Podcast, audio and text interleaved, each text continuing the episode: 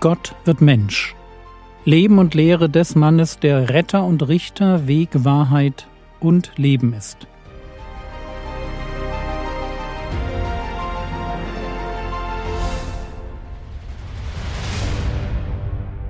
Episode 55 Umzug nach Nazareth Josef Maria und Jesus sind in Ägypten.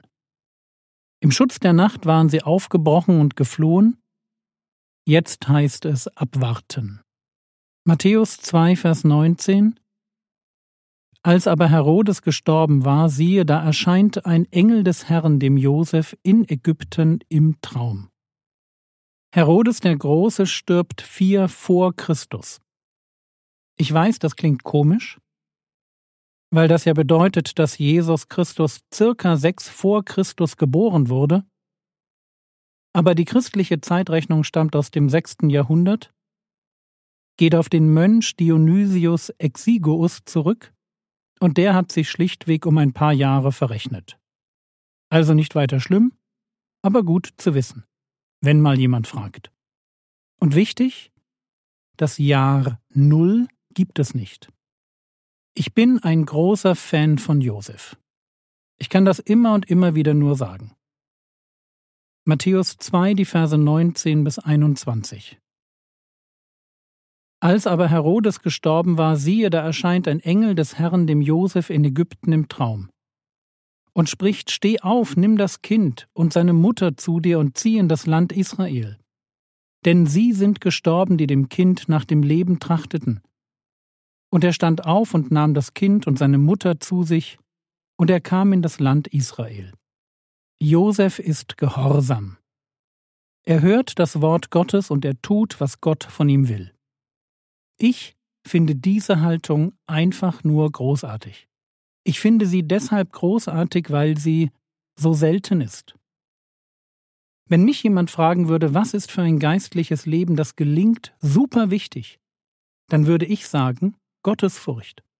Und genau diesen Aspekt geistlichen Lebens sehen wir bei Josef. Gott spricht, er gehorcht. Josef hat verstanden, dass es im Leben nichts Besseres und auch nichts Klügeres gibt, als so genau wie möglich auf Gott zu hören.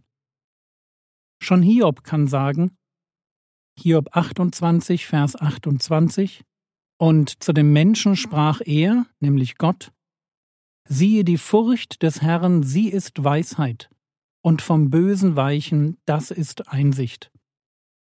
Und Salomo würde ergänzen, Sprüche 9, Vers 10, die Furcht des Herrn ist der Weisheit Anfang, und Erkenntnis des Alleinheiligen ist Einsicht. Gott zu fürchten, das heißt ihn erkennen, wie er ist, in seiner sündlosen Heiligkeit. Und weil ich seinen Hass auf alles Böse kenne, selbst das Böse zu meiden, wo ich nur kann. Und das ist eine Entscheidung. Täglich neu muss ich mich für einen von Respekt und Scheu geprägten Umgang mit Gott entscheiden. Sprüche 23, Vers 17 Dein Herz eifere nicht gegen die Sünder, sondern um die Furcht des Herrn jeden Tag. Und für mich als Jünger Jesu ist dieses Thema noch einmal wichtiger, weil mir der Herr Jesus selbst darin ein Vorbild ist. Jesaja beschreibt den Messias so. Jesaja 11, die Verse 2 und 3. Und auf ihm, gemeint ist der Messias, und auf ihm wird ruhen der Geist des Herrn, der Geist der Erkenntnis und der Furcht des Herrn. Und er wird sein Wohlgefallen haben an der Furcht des Herrn. Wo der Geist des Herrn auf einen Menschen kommt, da kommt er immer als ein Geist der Gottesfurcht. Und wo ich zu einem Jünger Jesu werde, da muss das auch dazu führen, dass ich, wie mein Herr, Wohlgefallen habe an der Furcht des Herrn. Wisst ihr, wir haben keine Angst vor dem Gericht. Wir sind erlöst. Aber wir wissen auch, wer Gott ist. So wie es im Psalm 130 heißt, Psalm 130, Vers 4, doch bei dir ist die Vergebung, damit man dich fürchte. Ich lese das nochmal. Doch bei dir ist die Vergebung, damit man dich fürchte. Gesunde Gottesfurcht erwächst aus dem Wissen, dass mir vergeben wurde. Erst muss ich zusammenfahren, zutiefst erschrecken vor dem Horror meiner Verlorenheit, erfassen, dass es wirklich furchtbar ist, in die Hände des lebendigen Gottes zu fallen, begreifen, wer Gott in seiner ehrfurcht gebietenden Majestät ist, und dann kann ich meine Hände zu diesem Gott ausstrecken, damit er mich rettet. Gott vergibt, damit das Wunder der Vergebung meinen Eigenwillen zerbricht. Und genau diese Haltung, tun, was Gott sagt, nicht murren, nicht aufbegehren, einfach Gott fürchten und ihm folgen, wohin er mich führt. Das ist Josef. Und deshalb finde ich ihn so klasse. Matthäus 2, Vers 22 Als er aber hörte, dass Archelaus über Judäa herrschte, anstelle seines Vaters Herodes, fürchtete er sich, dahin zu gehen. Und als er im Traum eine göttliche Weisung empfangen hatte, zog er hin in die Gegenden von Galiläa. Herodes Archelaus wurde nach Herodes dem Großen in Judäa zum Regenten.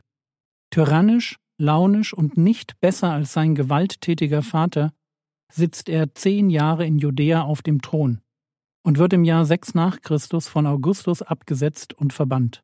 Man kann sich gut vorstellen, warum Josef sich fürchtet, nach Bethlehem zurückzugehen. Da war Galiläa schon viel besser. Dort herrschte Herodes Antipas, ein Bruder des Archelaus, aber charakterlich ganz anders. Blutbäder waren nicht so sein Ding, Städtebau schon. Als ein Mann der Ruhe und Bequemlichkeit schätzte, herrscht er bis 39 nach Christus über Galiläa. Und so zieht Josef in die Stadt zurück, aus der er ursprünglich stammt. Matthäus 2, Vers 23 Und kam und wohnte in einer Stadt genannt Nazareth, damit erfüllt wurde, was durch die Propheten geredet ist, er wird Nazoräer genannt werden. Noch eine Prophetie. Und dazu keine leichte. Was fällt auf? Nur hier formuliert Matthäus, was durch die Propheten Mehrzahl geredet ist. Wo im Alten Testament Propheten, Mehrzahl, zitiert werden, folgt kein Zitat, sondern eine Zusammenfassung oder Schlussfolgerung. Es geht um die Formulierung eines Prinzips. Was die Propheten sagen, findet sich nicht als wortwörtliche Prophetie bei den Propheten, sondern es ist die Quintessenz aus dem, was unterschiedliche Propheten über den Messias sagen. Es ist ein Resümee, ein Fazit. Was sagen die Propheten über den Messias? Ich denke, es geht Matthäus um das Verachtetsein des Messias, um seine geringe Herkunft, so wie es zum Beispiel in Jesaja 53 zum Ausdruck kommt. Jesaja 53, Vers 2: Er ist wie ein Trieb vor ihm aufgeschossen und wie ein Wurzelspross aus dürrem Erdreich. Er hatte keine Gestalt und keine Pracht. Und als wir ihn sahen, da hatte er kein Aussehen, dass wir Gefallen an ihm gefunden hätten. Er wird Nazoräer genannt werden. Warum ist Nazoräer ein Begriff für Geringschätzung? Das hat wahrscheinlich viele Gründe. Die Top 4 sind die. Erstens, Nazareth ist als Ort völlig unbedeutend. Zweitens, er liegt in Galiläa, wo auch die Heiden wohnen. Das war richtigen Juden an sich schon suspekt. Drittens, die Einwohner von Nazareth sind nicht gerade die Superheiligen. Sie zeichnen sich wodurch aus? Genau. Sie ärgern sich über Jesus, sie wollen ihn umbringen. Und Jesus kann sich nur über ihren Unglauben wundern. Und viertens, Nathanael selbst Galiläa, konfrontiert mit der Idee, dass der Messias aus Nazareth stammt, formuliert Johannes 1, Vers 46 Kann aus Nazareth etwas Gutes kommen? Nazareth war so etwas wie der letzte Ort, an dem man den Messias vermutete. Wenn man jemanden Nazoräer nannte, wollte man damit seine Verachtung zum Ausdruck bringen. Und das merkt man auch später noch. Als man Paulus vor dem Statthalter Felix verklagt, werden die Christen von ihren Feinden deshalb wie genannt? Genau, die Sekte der Nazoräer. Das war keine Beschreibung, sondern eine Herabsetzung.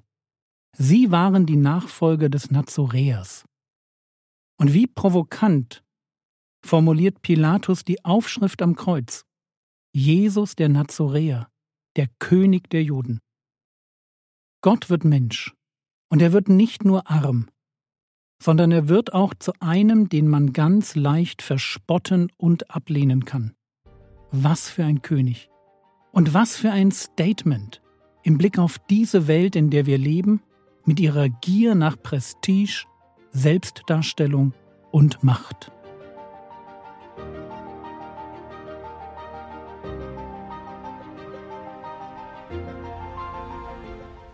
Was könntest du jetzt tun? Du könntest auf www.bibelserver.de den Suchbegriff Furcht des Herrn eingeben. Bitte verwende die Elberfelder Übersetzung und schau dir die 29 Ergebnisse an. Lern doch zwei Stellen davon auswendig. Das war's für heute. Auch heute lohnt es sich noch einmal, das Skript anzuschauen. Der Herr segne dich, erfahre seine Gnade und lebe in seinem Frieden. Amen.